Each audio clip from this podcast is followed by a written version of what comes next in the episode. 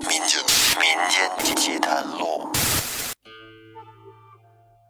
听众朋友，大家好，欢迎您收听由喜马拉雅独家播出的《民间奇谈录》，我是老岳。这期我接着给您讲《麻城冤狱》第三集。上一回咱们说到屠如松被冤枉了，在公堂之上说实话那是不行的。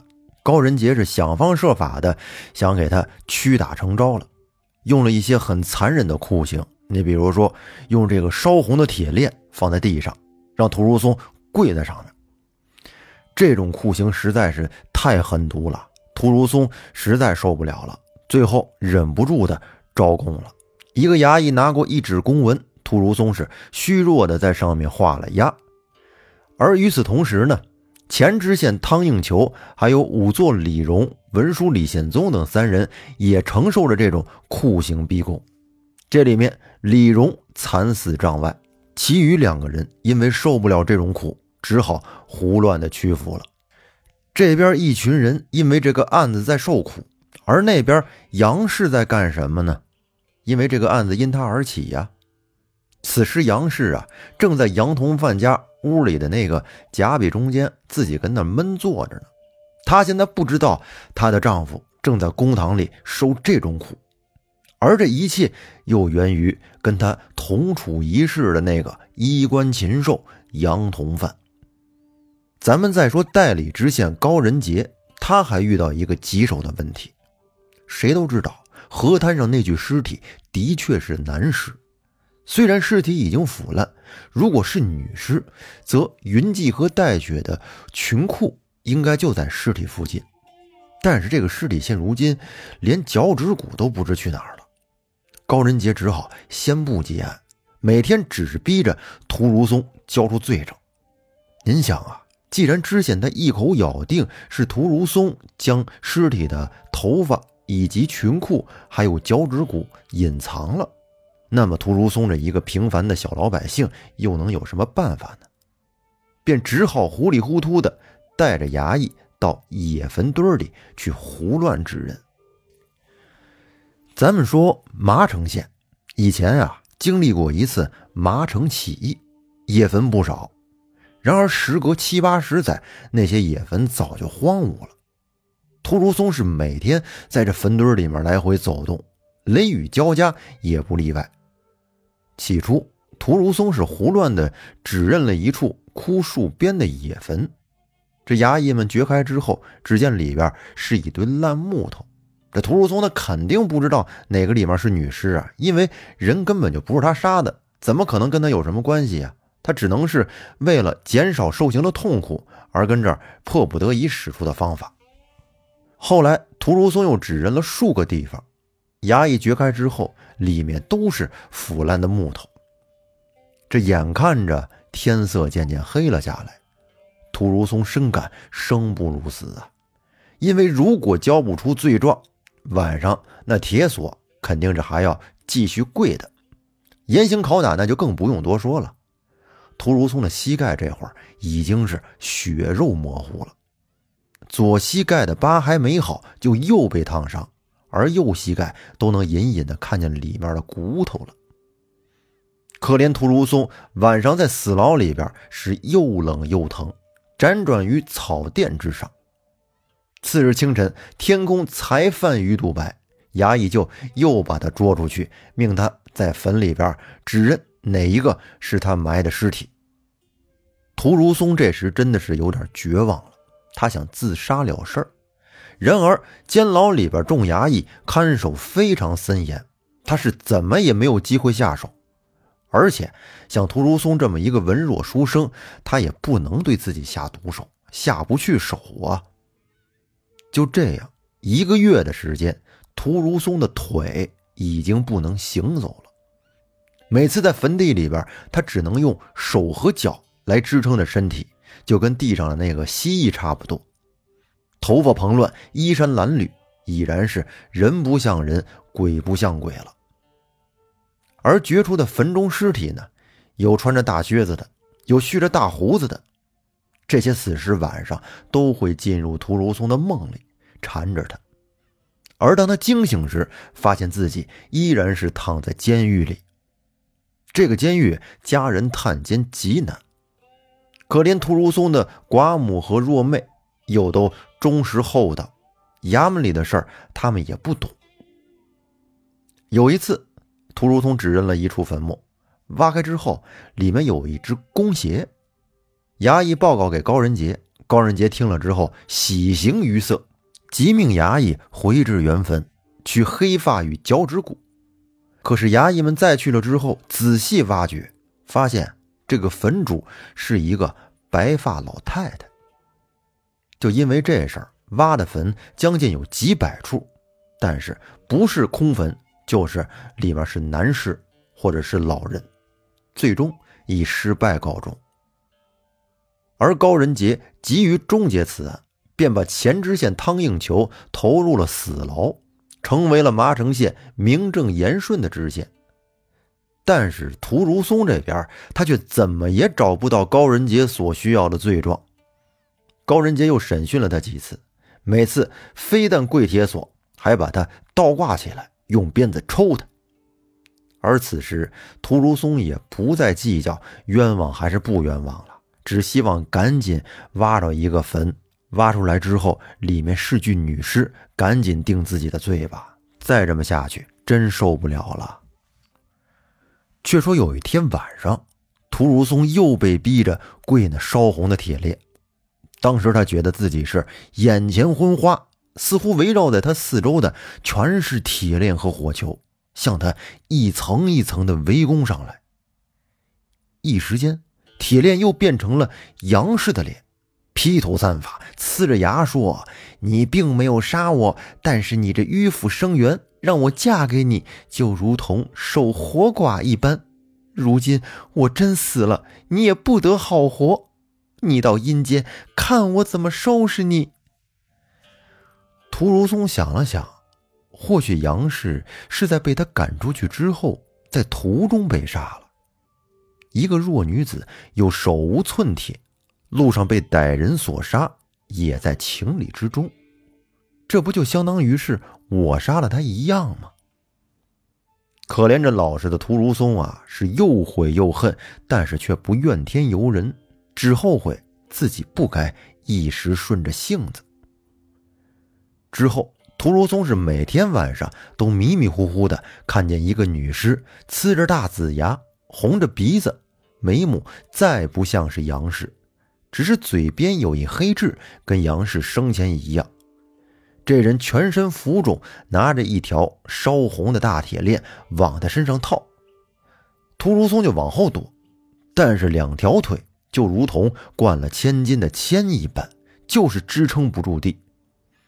他眼见着自己的上身与两条腿分开了，那腿血肉模糊的立在前面，他的上身侧靠到。阴湿的牢房墙壁上，那女尸还是往前拿着红铁链，并一脚踢开他的腿。他感到铁链附着他未愈的伤痕越来越紧，最后憋得都昏晕过去了。而就在这时，他忽然听到身边有哭泣之声。如松睁眼一看，原来是他老母亲。那么。刚才那个女尸一定就是在梦中了。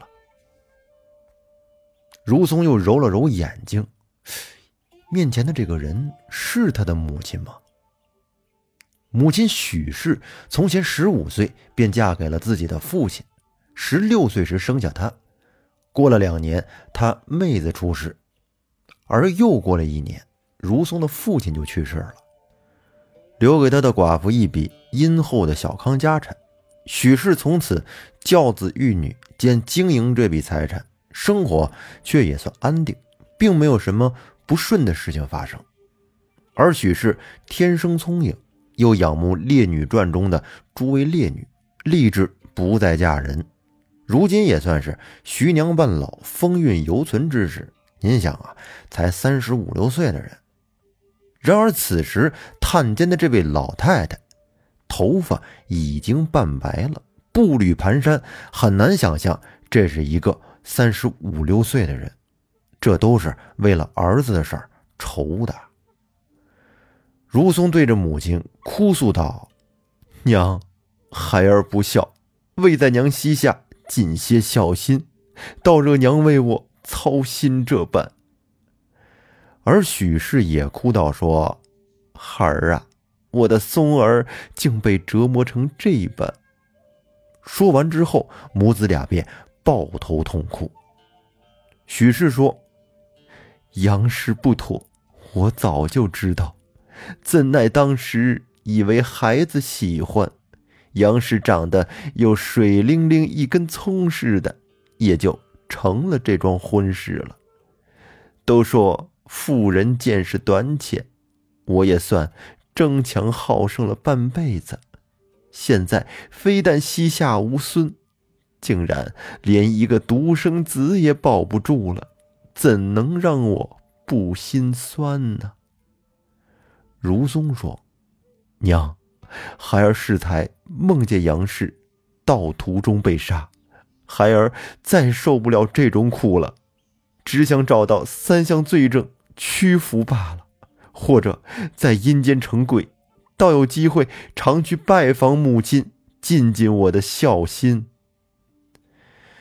许氏听完大哭，如松的鼻子也酸楚，下跪道。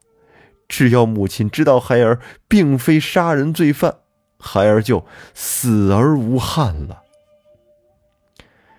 许氏回到家里边，见四壁空空，家中的小丫鬟也已经遣走了，能点卖的东西都已经点卖了，用来疏通官府了。奈何涂家就这么点薄产，怎能及杨家的一根毫毛啊？只是如松的书墨笔砚还摆在空旷的书房中。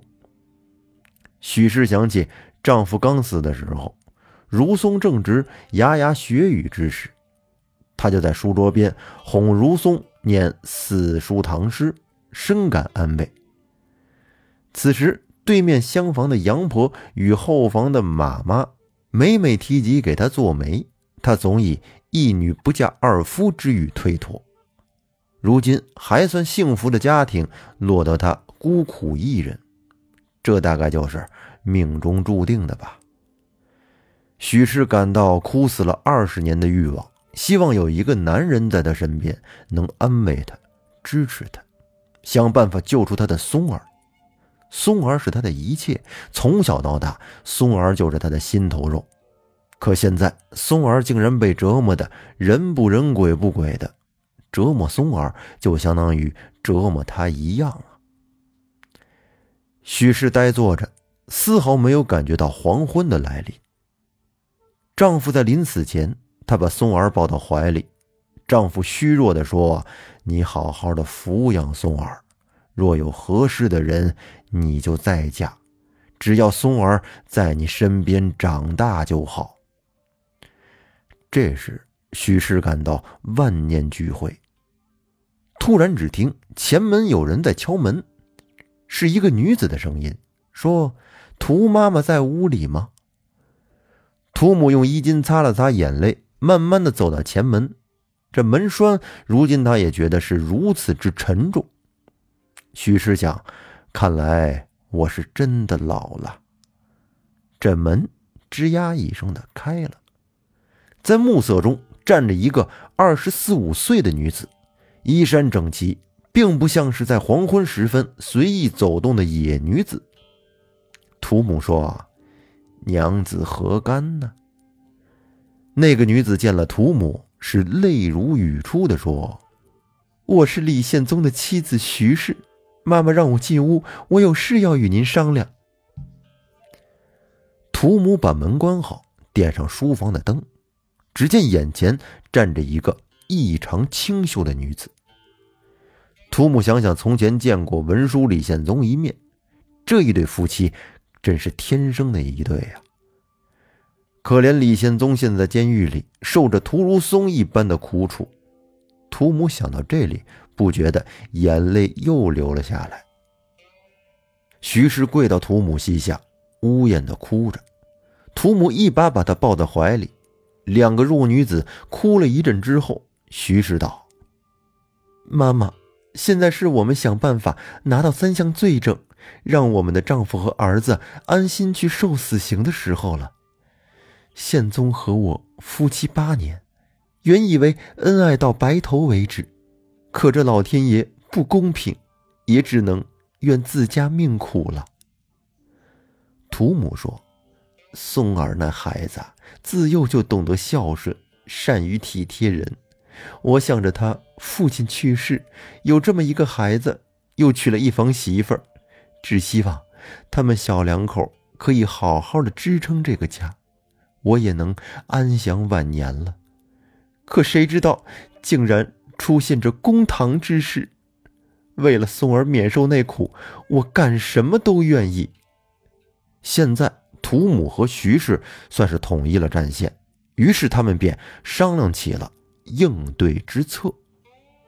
那么这期节目呢，咱们就先说到这儿。土木和徐氏究竟想了什么办法呢？咱们留在下期接着讲。欢迎大家订阅专辑并关注主播，咱们下期再见，拜拜。